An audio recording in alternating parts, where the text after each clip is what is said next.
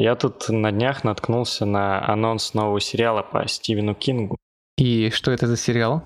Называется «Противостояние». 18 декабря вышла первая серия. Там про эпидемию, которая в США всех выкосила, и люди как-то пытаются отстроить общество. Ну и там разные фракции с разными ценностями. Такая история про построение нового мира после катастрофы. Плюс там должна быть интересная религиозная подоплека. Ну и тема с эпидемией, конечно, актуальная. Кирилл, очень э, интересно посмотреть, что получится. Думаю, что должно быть достойно. Нам э, в постковидные времена придется еще долго долго осмысливать то, что сейчас происходит. А, возможно, ограничения сохранятся вообще навсегда. Так что начать смотреть произведения, которые так или иначе осмысливают э, смертельные болезни, можно прямо сейчас. А вот э, Юзефович и Долин говорят, что Кинг — это лучший писатель второй половины 20 века. К тому же он пишет такие огромные тома, что сериал — это, по-моему, лучшая форма экранизации его произведений. Ну и, кстати, тот роман, по которому сняли вот этот сериал «Противостояние», э, как-то назвали лучшей книгой Стивена Кинга. Да, но несмотря на то, что книжки очень огромные, их невероятно интересно читать. Ведь э, «Темная башня» Кинга, несмотря на то, что что при желании ей можно оглушить человека, она весьма интересно читается, потому что Кинг э, профессиональный автор, талантливый, и в целом он прописывает множество персонажей и делает это подробно.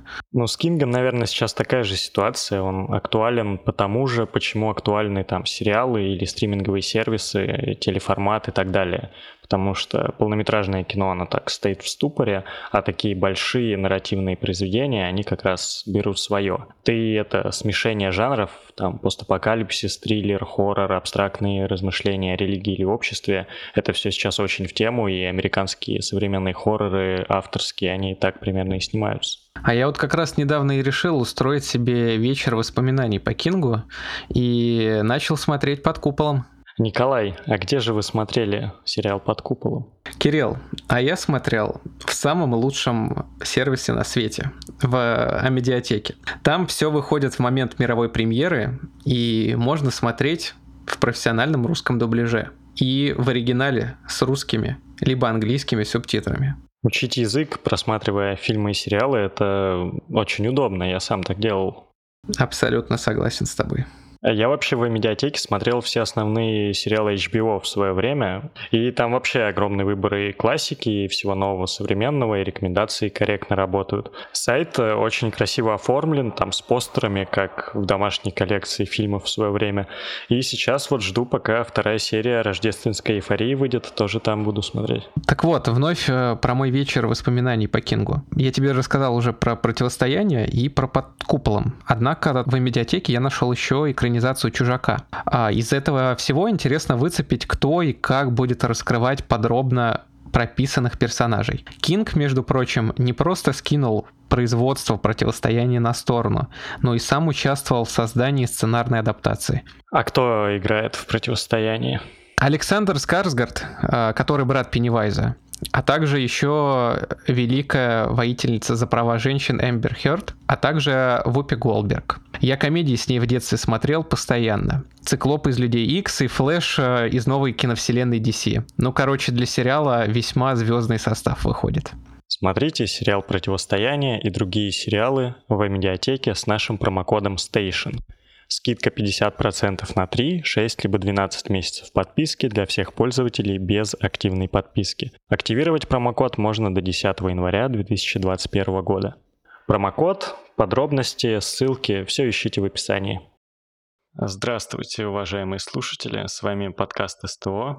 Здесь, как всегда, я, Кирилл и Николай. Привет. Всем привет. И нам тут недавно Андрей сказал, что у нас на Бусте, подписывайтесь, кстати, на Бусте, чтобы поддержать наш проект. У нас на Бусте, оказывается, одним из первых пунктов написана политическая философия. И при этом Андрей сказал, что у нас не было выпусков про политическую философию, что, конечно, не так. Вот, Николай, какие у нас были выпуски, касающиеся? Мы обсуждали э, американских консерваторов, один из наших первых выпусков, и как оказалось, что он получился весьма интересным, судя по просмотрам и вашим отзывам. А, по-моему, я бы все-таки в политическую философию так или иначе засунул бы выпуск про постмодерн, Кирилл, что думаете? Я думаю, весьма подходит. Да, я согласен. И про Качинского. И про Качинского, тоже. конечно. На самом деле мы просто решили наконец-то скинуть э, душного Андрея и посидеть тут уютно вдвоем поговорить, потому что мы откровенно устали от этого технофашиста. Вот. А, дело в том, что даже в выпусках, в которых мы полностью не концентрировались на вопросах там, политики, философии и теории, мы так или иначе упоминали какие-то политико-философские проблемы всегда. Например, вот в выпуске про кинофильм «Темный город» я говорил, что роман «Град обреченный» Стругацких можно интерпретировать как такой посыл против фашизма и идеологии в целом. И сегодня мы, собственно, поговорим о том, что такое политические идеологии, не особо душно. Ура! Господа, наконец-то настало время разобраться, кто же такие правые, а кто такие левые. В скобках нет. Это самый наш любимый вопрос. Так что... А кто такие эти правые? А Кирилл-то его любит вообще очень сильно, так что... Ну, я даже не то чтобы я что-то читал в качестве подготовки к вопросу правых и левых, но я, наверное, из головы смогу дать несколько определений, чтобы наши слушатели, если им уж очень хочется, э, выбрали себе то, которое им больше нравится. Кирилл, а вы не забывайте просто, что вы даже не должны оправдываться, потому что наше мнение это в любом случае самое экспертное, и мы и без литературы способны весьма профессионально беседовать на тему политической философии, потому что это, возможно, единственное, для чего пригождается наше с вами образование, чтобы записывать подкасты. Поэтому мы так редко это делаем. Да. Ну давай расскажи, что такое политическая идеология, Кирилл, чтобы мы я... определились, знаешь, с определениями, как э, это завещал великий татарский философ. Кирилл, я думаю, что думал и надеялся, что этим вопросом я подставлю тебя, Однако ты успел спросить у меня первый, поэтому попробую, попробую отдуться за нас двоих. Однако, если ты по итогу не согласишься, то обязательно скажу об этом. Мы неплохо начинаем, как вы видите. Мы пытаемся договориться по поводу определений и дефиниций. И мне кажется, это нас э, показывает скорее с хорошей стороны, потому что потом мы сможем избежать долгих срачей по поводу того, что мы называем идеологией. И вы прекрасно поймете, что мы имеем в виду, когда обсуждаем в том числе это понятие, эту тему. Но я думаю, тут можно сразу разных сторон заходить, вообще через что определять идеологии, в зависимости, как бы сказал какой-нибудь модный политический исследователь или, возможно, философ, с какой оптики мы посмотрим на этот вопрос, такой будет ответ. Так вот, я не знаю, с какой я оптики смотрю, Кирилл, возможно, вы потом скажете. Однако я предположу, что когда мы говорим про идеологию, мы говорим про некие ценностные системы. То есть идеология, она определяет то, как мы ценностно оцениваем определенные понятия, которые по итогу помогают нам а, ориентироваться в мире политическом, в мире реальном, совершать какие-то практические действия. И потому что любое ваше действие в политическом пространстве или в обычном мире, оно, скорее всего, ну, тут можно говорить по-разному, чем оно может быть предопределено. Однако моя версия, что оно определяется набором ваших политических ценностей, по поводу каких-то ключевых понятий, которые сами по себе пустые и ничем не наполнены, только вы сами вкладываете в них что-то значимое и что-то для вас близкое. Звучит весьма как набор странных фраз, поэтому постараюсь немного раскрыть. То есть у нас есть такие крупные понятия, вокруг которых ведутся споры уже очень давно и весьма долго. Такие понятия, как свобода, справедливость, братство, равенство, да, и многое другое. Они сами по себе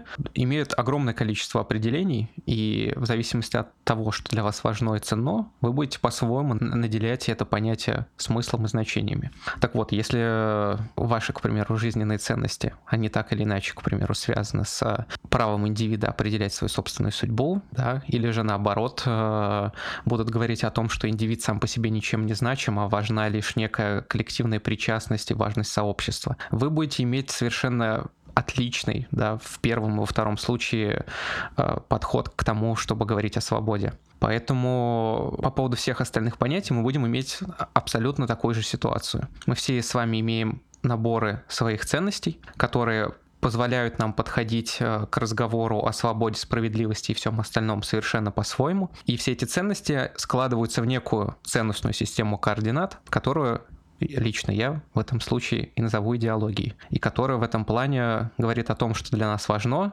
и позволяет нам практически руководствоваться для того, чтобы ориентироваться в этом мире. Кирилл. Если четко следовать твоему определению, то получается, что у каждого человека в мире своя политическая идеология, не похожая на другие. Я скажу так, что набор ценностей у каждого плюс-минус будет уникальный. Однако вот по поводу основных понятий мы плюс-минус можем все свести до каких-то категорий, которые по итогу позволят нам ну, находить а, тиммейтов, да, находить единомышленников, с которыми мы будем сходиться во взглядах по поводу каких-то понятий. Но если прям детализировать и разобрать все ценности до мельчайших деталей, конечно, мы получим огромный набор уникальностей, однако я считаю, что диалог между ними возможен, так как по поводу главных и таких весьма весомых понятий, скорее всего, мы будем находить пересечения. Ну, тут просто получается, что да, набор этих кубиков, он не настолько большой, чтобы его хватило на 7 миллиардов идеологий. Угу. Хотя, когда смотришь на некоторых молодых людей в англоязычном, да и в нашем интернете, которые там крипто, анархо, монархисты, феминистки седьмой волны, то кажется, что хватит на всех. Да, у меня точно такие же эмоции, да, когда э, какое еще интересное сочетание. Мы, кстати, могли бы на- начать сегодняшний подкаст. Э, какой новый вид либертарианства, Кирилл, вы, к примеру, узнали? Я недавно узнал слово фузионизм, ну, как недавно, в этом году. То есть я, в принципе, читал что-то по либертарианству еще лет 18, наверное, но вот слово фузионизм я узнал только в этом году. Кирилл, расскажите. Движение консервативных либертарианцев, которые производят свое название от слова fusion, и это в честь бритвы Джилет. ну, в общем, они про слияние консерватизма и либертарианства, и у них идея в том, что в либертарианском, ну, в таком мире, типа как Нозикова рисует, в мире разных коммун, какая-нибудь коммуна, э, руководствуясь либертарианскими максимумами, очень легко может построить консервативное государство. Что-то такое. Мы ну, можем... государство, да, вот, ну, как они, я сообщество, даже не знаю. Да, сообщество. сообщество. Думаю, мы можем э, превратить это в традицию, и взамен традиции вина выпуска, которая уже угасла, начинать каждый следующий подкаст с э, нового вида либертарианства. Я не знаю, насколько это будет интересно, но я думаю, что их количество позволит нам это сделать э, весьма легко. Учитывая количество расколов, мы, наверное, можем каждый выпуск называть новую появившуюся, отколовшуюся либертарианскую партию. Да, и, уточ- и уточнять, конечно же, что про это думает Михаил Светов.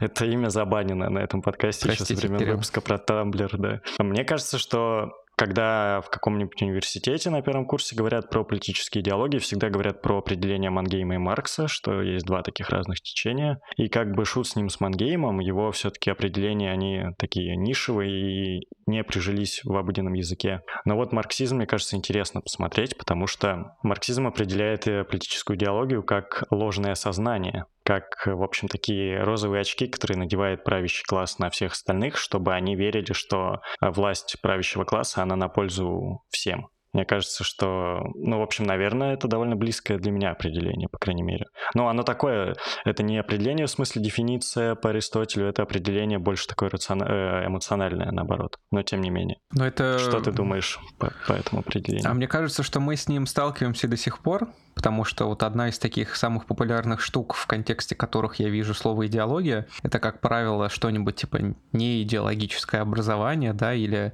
там отсутствие государственной идеологии, что мы сейчас часто слышим у нас в стране. Да, и... это такой советский, мне кажется, э, как бы советская травма. То, вот. что там было много идеологии. Как раз Ленин-то трактовал идеологию не совсем как Маркс. Он считал, что идеология — это что-то хорошее, и ее надо насаждать, и нам ее настолько много насаждали, что в итоге мы через 70 лет согласились с Марксом и пытаемся ее выкинуть. Так вот я и хотел, да, я хотел привести к этому парадоксу, что мы вроде бы отошли от коммунизма, а в итоге уперлись вновь в Маркса с, с негативными оценками вообще этого концепта.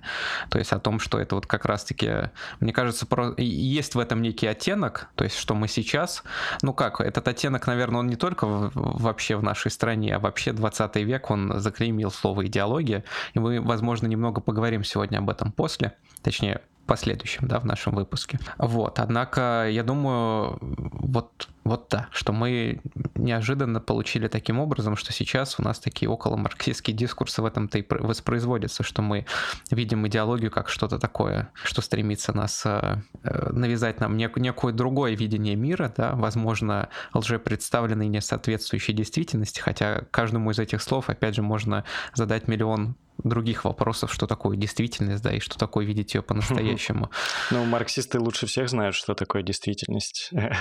Они же четко решили, что реальность существует, прям как Айн Рэнд, и аргументировать это никак не собираются. Кирилл, а... мне кажется, что Айн Рэнд тоже табуированное слово на этом подкасте. Да, извините, извините. Но просто меня всегда восхищало в Айн Рэнд то, насколько она по-марксистски думает и насколько она при этом антимарксистские вещи проповедует. Просто это бросается в глаза сразу же и по форме изложения, и по вот этим гениальным философским идеям ее. Просто у нее там буквально первое, первое, что как бы, господи, первый важный тезис аксиома ее идеологии в том, что мир реально существует. И ты открываешь марксизм, и там написано то же самое. Типа. Так у нее, вот. по-моему, есть книжка ее ученика, которая называется «Объективизм», да, которая как раз... А я, кстати, про нее и говорю, да. Вот, да, которая э, пытается, так сказать, создать некое, некое учение о том, ну то есть э, преимущественно это все книжки Рент это художественные книжки, а это как бы некая претензия, да, на такое около академическое знание, поэтому. Э, Кирилл, а вы не поделитесь, э, говоря о лирическом отступлении, вашей неожиданной находки, которая связана с Айн Рэнд, я думаю, нашим слушателям будет полезно. Да, если вы очень хотите прочитать Айн Рэнд зачем-то, не знаю, зачем вам это нужно, вы можете в фикс-прайсе купить за 100 рублей любую книжку Айн Рэнд в довольно приличном издании. Мы просто были безумно удивлены, когда э, в Архангельске в фикс-прайсе увидели. Так что, друзья... По-моему, кстати, там нет ни одного фикс-прайса. Но это не важно. Это вырежем. Это, Андрей, если ты слышишь нас, это нужно вырезать. Я вот еще что бы сказал в качестве лирического отступления. Ты упомянул вот этот дискурс современный о том, что идеологию надо убрать, выкинуть от нее, отказаться. При этом как, как бы и марксизм подразумевает то, что, ну, ортодоксальный такой марксизм, то, что можно жить без идеологии, потому что марксизм — это не идеология, это наука. Соответственно, можно как бы жить по науке, не руководствуясь ложными представлениями о мире, навязанными кем-то другим. Но есть такой современный известный марксист Жижик, который, ну, в общем, это не суперэзотерическая мысль, как бы, если что, я сразу снижаю накал напряжения, но, по сути, Жижик говорит о том, что без идеологии жить нельзя. То есть, когда ты меняешь идеологию, ты просто меняешь одни очки на другие, но ты не можешь просто взять и снять эти розовые очки, ну, или очки из фильма «The Leaf», в общем, да, то есть идеология всегда есть. Вот что ты думаешь, можно ли жить без идеологии, или это просто, ну, что естественно, то не безобразно, и от этого никуда не деться? Так вот, я, Кирилл, не думал, что я когда-то соглашусь, в принципе, принципе, с Жижиком, однако как бы ты меня поставил опять в такое положение, что, похоже, я с ним соглашаюсь по поводу того, что, на мой личный взгляд, мы не можем выйти за идеологическое мышление. Сейчас попробую объяснить, почему. Здесь, опять же, могут быть различные развилки да, а в этом диалоге все зависит от того, как мы будем определять этот концепт.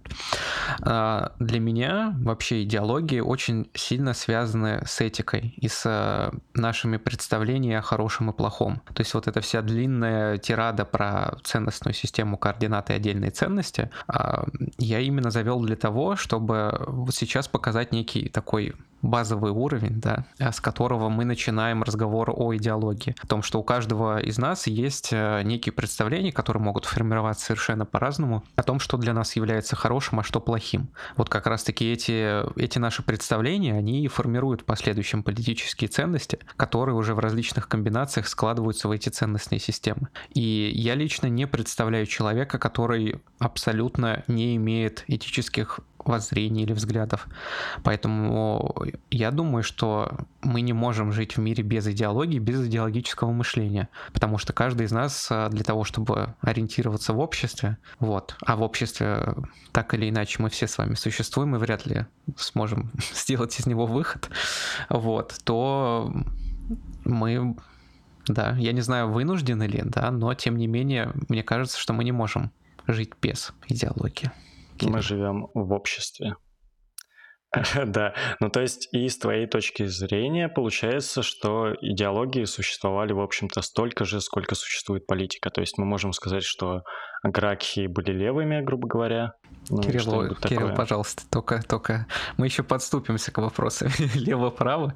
Но мне кажется, что, ну то есть сейчас имея уже нынешнее представление об идеологии, и вот, так сказать, молекулярно разобрав каждую, дойдя до момента, что для, к примеру, для коммуниста хорошо, а что плохо, дойдя до того, да, что хорошо для, для либертарианца, мы сможем ну, попробовать такими же методами оценить то же, что происходило в прошлом.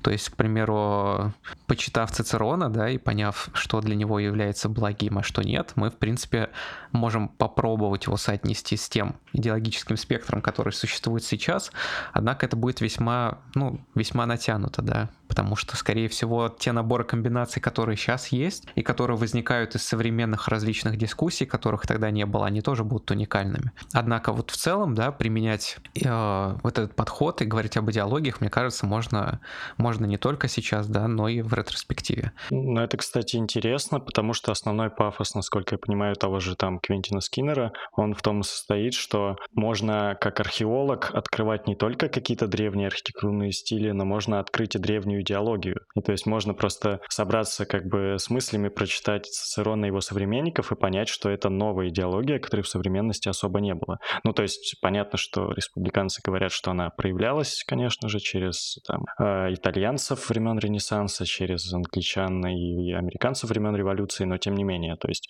э, Цицерон за свободу, но он не либерал, грубо говоря. Но при этом мы можем тоже назвать это как-то и тоже сказать, что это тоже была политическая идеология. Правильно? Правильно. Ну, да, и думаю, что весь интерес к, к Скиннеру, да, он обосновывается тем, что он делает это через язык, однако это совершенно другая тема, да, что вот, но она чуть-чуть совпадает и прикасается э, к тому, о чем мы говорим сейчас, о том, что, в принципе, вот эти все слова, свобода и все остальное, республика и многое другое, они, когда упоминались во времена Древнего Рима, они несли совершенно иные смыслы, нежели сейчас. Вот это просто к разговору о том, да, что вот, вот это важная процедура дефиниции, она чертовски важна, чтобы да, не, не накидывать свои взгляды на других, а как раз-таки понять, э, пытаться понять, что они думают на тот или иной счет. Ну да, про методы Скиннера мы, наверное, на другом подкасте Конечно, да. Вы, вы же знаете, Кирилл, дай, дайте мне только этот палец, я по локоть. А. А, да, ну, в общем, я тогда попробую не то чтобы поспорить, но немного сказать, почему я по-другому думаю про политические идеологии, потому что мне кажется, что тут та же самая финтифлюшка, которую провернули когда-то люди вроде Бенедикта Андерсона и других конструктивистов, которые сказали, что вот национализм появился в новое время, и до этого его не было и быть не могло.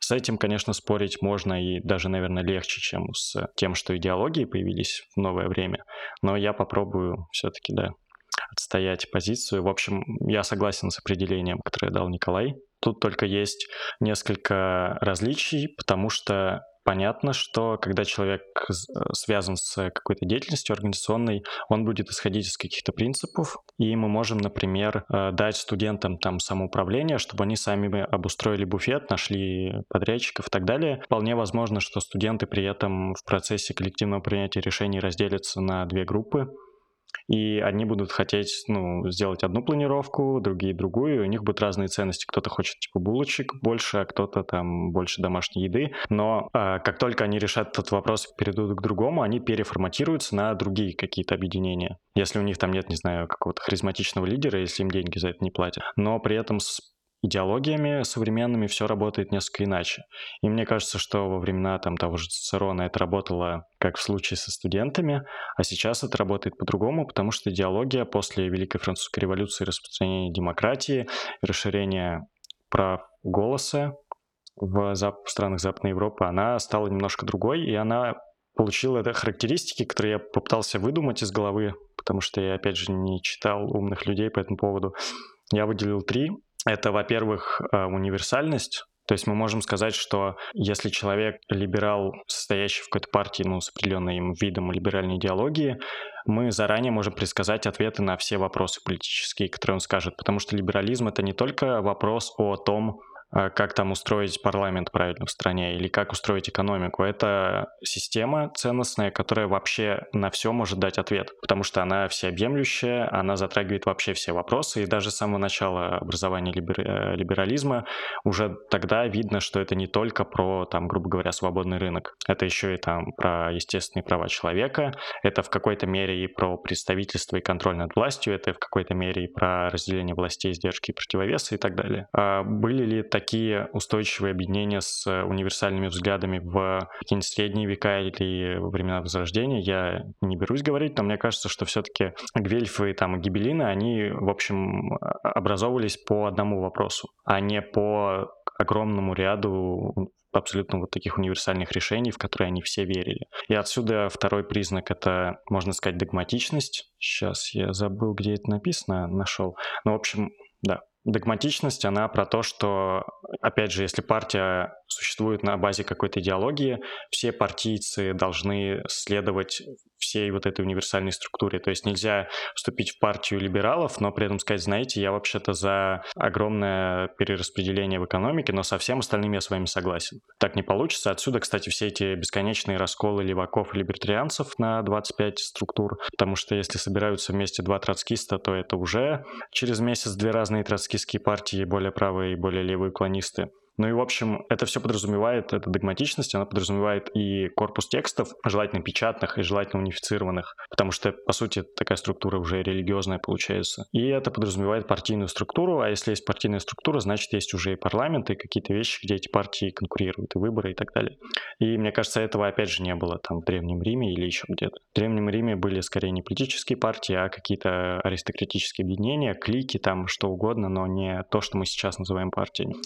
И самое главное, наверное, это то, что можно назвать рациональностью, опорой на рациональность. Здесь сложный вопрос, понятное дело, и, наверное, Николай меня сейчас много где покритикует, потому что когда ты говоришь о э, политической философии, при этом говоришь, что вообще-то, знаете, рациональность по отношению к политике появилась в 19 веке, ты как бы стреляешь себе в ногу, потому что видно, что уже у Платона, у Аристотеля, у всех вообще, как, кого можно вспомнить, у них у всех всегда политические споры, политические доказательства там и обоснования каких-то проектов, они всегда идут через опору на рациональность. И этой опоры на рациональности нет, наверное, разве что у некоторых христианских авторов, и то очень таких эйджи, в общем, не у схоластов, как минимум. Что все это значит, э, тем не менее, в моем случае? Я думаю, что проекты рациональных реформ больших, которые изначально, по мнению автора, основаны исключительно на разуме, они появились тоже в 19 веке, потому что их стало возможно воспроизводить только в 18 в 19 веке ну, в самом начале его.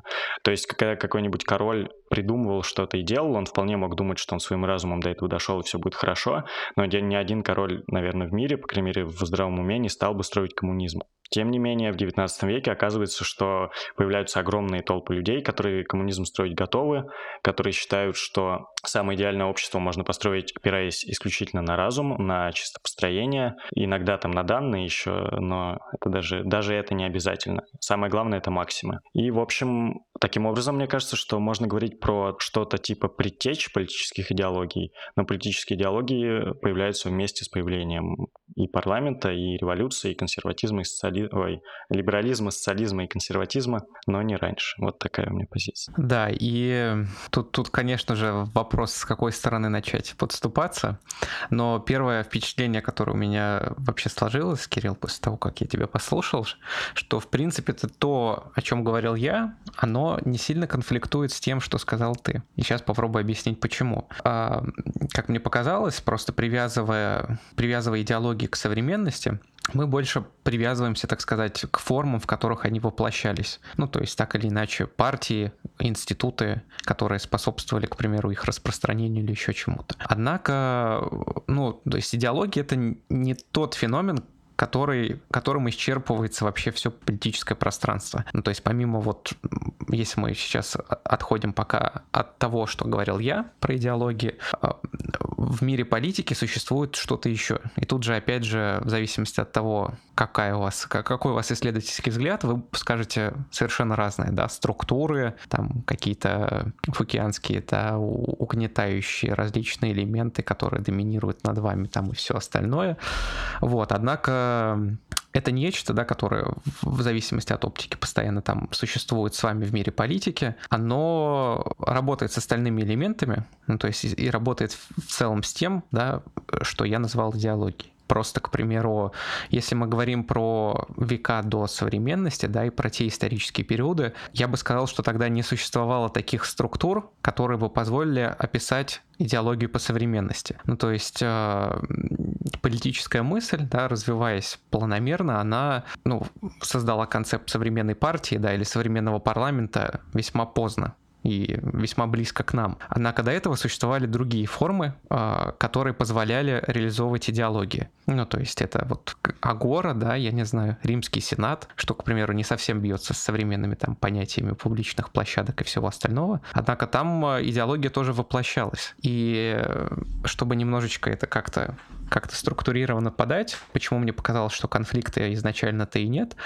Я все еще убежден в том, что мы можем применять слово идеология к разным историческим периодам, потому что для меня идеология связана прежде всего с этикой, которая, как мне кажется, существовала всегда. Однако, если говорить о неком уровне реализации ваших представлений о плохом и хорошем, то те формы, которые сейчас мы привыкли рассматривать, они появились весьма недавно, и поэтому, возможно, случается такая привязка. Но типа у нас появились э, массовые партии, да, которые смогли, э, у нас появился печатный станок, у нас э, в итоге там возникло какое-нибудь национальное самосознание или еще что-то, это все является другими элементами мира политики, которые позволяют взаимодействовать с идеологией, позволяют взаимодействовать с различными ценностями, вести площадки обсуждений и все остальное остальное. И поэтому вот такой, я не знаю, меня каждый раз немного коребит от слова практически, да, однако вот такой практический уровень э, ценностной реализации в его нынешнем варианте, он появился весьма недавно, и поэтому мне кажется, что многие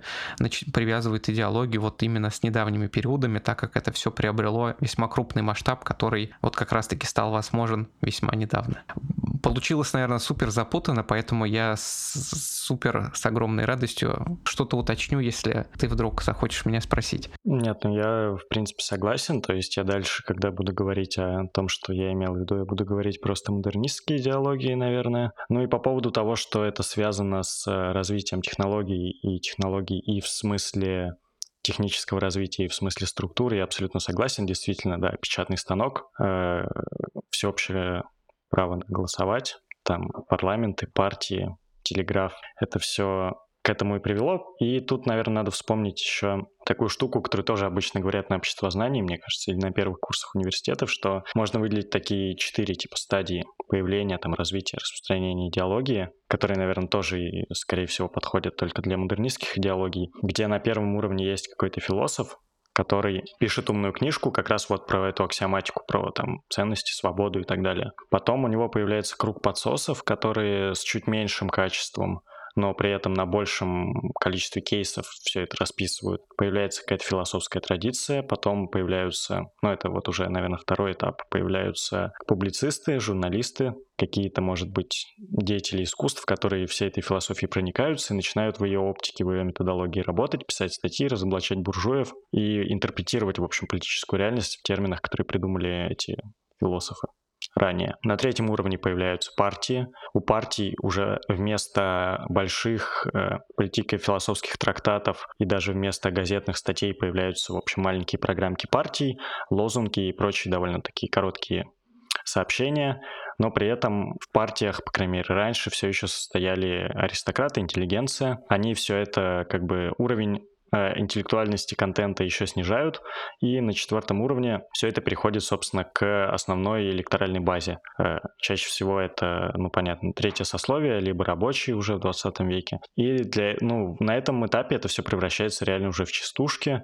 когда у какого-нибудь либерала спрашиваешь, а как Навальный будет побеждать коррупцию, он тебе отвечает, ну, он будет бороться с коррупцией, а как, ну, бороться и так далее. Э, и, в общем, происходит на каждом этапе такая вульгаризация идеологии, и при этом а, идеология распространяется. В общем, что ты думаешь про эту схему? Насколько она правдоподобна, насколько можно реально перекладывать на действительность? Ну, мне кажется, что весьма, но у меня тут а, появилась идея, которая вот рядом с твоими рассуждениями, я хотел бы сейчас ее немножечко этот а, раскрыть, чтобы, возможно, уточнить все предыдущее, что, что говорилось мной. И оно, мне кажется, как что пересекается с тем, что сказал ты, поэтому давай узнаем, насколько это так. Вот просто весь, все мои пассажи про этику и, и все остальное, они скорее вот связаны с тем, что если мы возьмем, к примеру, вот сейчас да, вновь к истории, что если мы возьмем какого-нибудь Метека, да, в Древней Греции, или раба, или еще кого-то, у него уже тогда были представления о том, что ему нравится или не нравится, и что для него хорошее или плохое. Ну, потому что, мне кажется, это такие супер базовые категории, которые, ну, без которых ты просто не существуешь в обществе. Вот. И что изменилось если мы возьмем уже современного, да, какого-нибудь бизнесмена или же, да, какого-нибудь бездомного, у которого есть те же абсолютно представления, с тем, что в современности уровень возможностей для какой-то рефлексии над своими представлениями, он намного выше.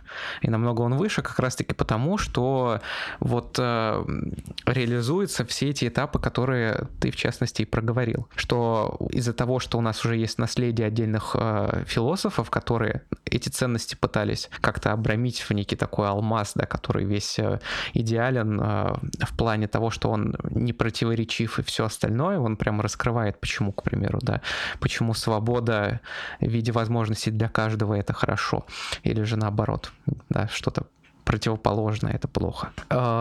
Это все потом воплощается да, через какие-то партии, это воплощается через какие-то электоральные механизмы и все остальное, через публицистику и другие уровни, и это, опять же, становится более широким, чуть более упрощенным и максимально, э, максимально, наверное, далеким от изначальной такой весьма философской концепции. Однако в целом, если каким-то образом измерить уровень, э, уровень возможностей для для изучения этого он повышался со временем. И вот таким образом, как мне кажется, я связываю наши два предыдущих диалога, что я абсолютно соглашаюсь с тем, что идеология идет по, по лестнице упрощения от философских рефлексивных конструкций до вот его практического восприятия обычными людьми, да, обычными посетителями клуба новой искренности в Москве, которая недавно открылась. Вот. И что это, все... звучало, как будто это реклама, которая недавно открылась. Я пытаюсь э, Там, кстати, очень хороший бар очень хорошая кухня, общий я, да, да, я пытаюсь просто обойти слово Михаил Светов такими трюками, Кирилл, вот. Однако, вот, вот я таким образом постарался это связать, что я все еще топлю за то, что идеологии были всегда, однако из-за того, что вот все эти структуры, которые, которые тоже развивались, развились сейчас в настоящий момент таким образом, а, мы можем говорить о том, что сейчас мы имеем больше инструментов и философского наследия, чтобы это обсуждать, поэтому идеология для нас уже заключена в другие формы.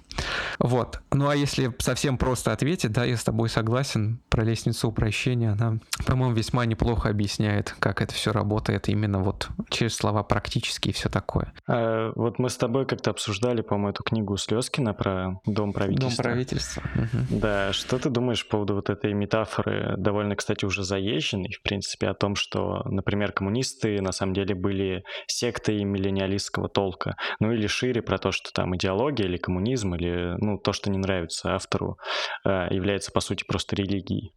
Можно ли как-то связывать эти феномены? Вот, это, кстати, клевая штука и клевый вопрос, потому что такие параллели, как раз-таки, мне кажется, возникают из-за того, что религия тоже дает ответы на то, что такое хорошо, что такое плохо. И поэтому, что этика религиозная, этика идеологическая, это все еще этика и все еще плоскость, того, плоскость добра и зла и всего остального, у нас и появляются такие пересечения. Вот, насколько они оправданы, хороший вопрос, не готов ответить. А были ли ранее советские коммунисты секты? Сектой, скажи.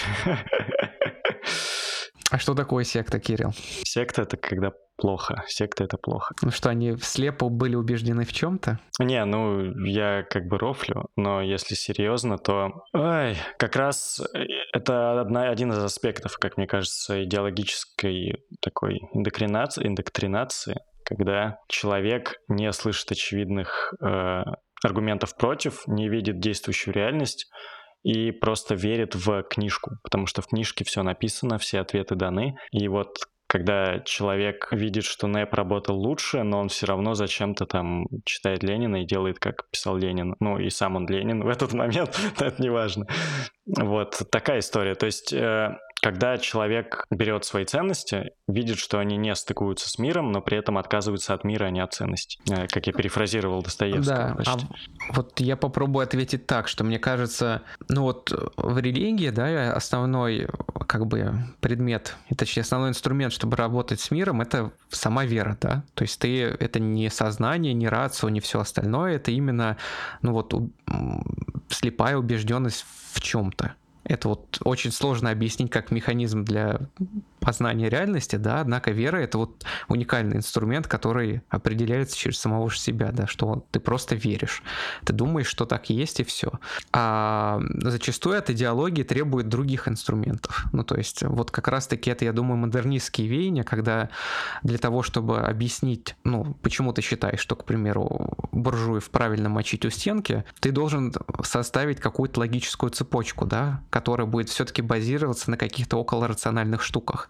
Ну, то есть сам аргумент, он должен соединяться с рацио, да, и объяснять, почему мочить буржуев это хорошо. А когда ты вот э, веришь в то, что буржуев мочить хорошо, это плохо. И мне кажется, вот как бы это диалог о том, насколько, говоря об идеологиях, мы можем говорить о том, что можно применять, да, инструменты веры, чтобы с ними работать. А, от ты, ты не закончил, да? Нет, наверное, закончил. Угу. Да, я хочу сказать зрителям, что когда я определял, что такое секта, я говорил свои мысли, а не Слезкина. У него там все гораздо интересней. Не знаю, кто сможет осилить этот кирпич огромный, но как минимум какие-нибудь обзорные статьи в интернете. Ему бить бы, можно, если я, честно. Я, я, прямо... бы почитал, советую всем. А, раз ты заговорил про рациональность, короче, и про религию, и вообще круто, потому что у меня была такая мысль. А, однажды я читал книгу, это редко случается, но это давно было, с другой стороны. Книга называется «Бремя страстей человеческих». Автор Сомерсет Моем или Моем, я не знаю. ну, в общем, а, он там описывает впечатление молодого человека, примерно там 17 лет, ну и, скорее всего, свои собственные, от того, что человек переезжает из Англии в Германию. А этот персонаж воспитывался в англиканской семье, его отец был пастором, и то есть он все детство, в общем, провел плюс-минус в церкви. Мы знаем, что обряды англиканцев, они почти копируют католические, то есть он видел эту пышность, э, всякие богослужения, пение и все такое. И, в общем, Бог и религия именно англиканская в его жизни существовала всегда. И он, конечно, был не тупой, он знал, что бывают другие религии, но никогда они напрямую его не трогали. И в какой-то момент он переезжает в Германию, чтобы повидать Европу там перед учебой, и видит, что там верят, ну, в общем, в веру лютеранскую, насколько я помню. Он видит, что у них другие церкви, хотя на самом деле они почти такие же. Он видит, что у них другая процедура богослужения, у них вообще другие максимы, у них другие там обряды и так далее. И до него доходит, что если в мире существует очень много разных религий, значит Бог сделал так, что не все люди имеют равный доступ к краю. А значит Бог несправедлив, а если Бог несправедлив, значит его нет, потому что Бог по определению справедлив. И тут появляется такой парадокс да, веры. То есть пока ты живешь в одной какой-то общине, у тебя не появляется вопросов. Но как только ты видишь, что мир разнообразен, да, у тебя появляются вопросы, почему Бог все, всех не сделал православными, и это было бы логично. Но мы сейчас не будем говорить о вопросах. В общем, ну, довольно, конечно, такое рассуждение интересное, лет для 15, наверное, сойдет. Э, но, тем не менее, можно можно сказать то же самое про идеологии. Почему? Потому что, несмотря на то, что я рациональность вообще выделил как один из главных признаков модернистских идеологий, несмотря на то, что они постоянно нуждаются в апологетике такого рационального типа, в рациональных аргументах, тем не менее, как ты правильно сказал, они базируются на этике, на системе ценностей определенной. Э, ценностные суждения этические, которые говорят о том, что что-то хорошо, что-то плохо, что-то добро, что-то зло, они не выводятся из суждений, в которых нет этой ценностной нагрузки логически. То есть оказывается, что люди, пользуясь исключительно своим прекрасным разумом, приходят к совершенно противоположным результатам, просто потому, что они изначально абсолютно случайно, волюнтаристски, рандомно, не основываясь на разуме, выбрали разные ценности, потому что ценности нельзя выбрать рационально. И оказывается, что та же ситуация, то есть, казалось бы, вместо Бога у нас рациональность, а вместо там спасения у нас идеально устроено общество, но оказывается, что и Бог везде разный, и рациональность везде разная, и почему-то так вот выходит, что мы не можем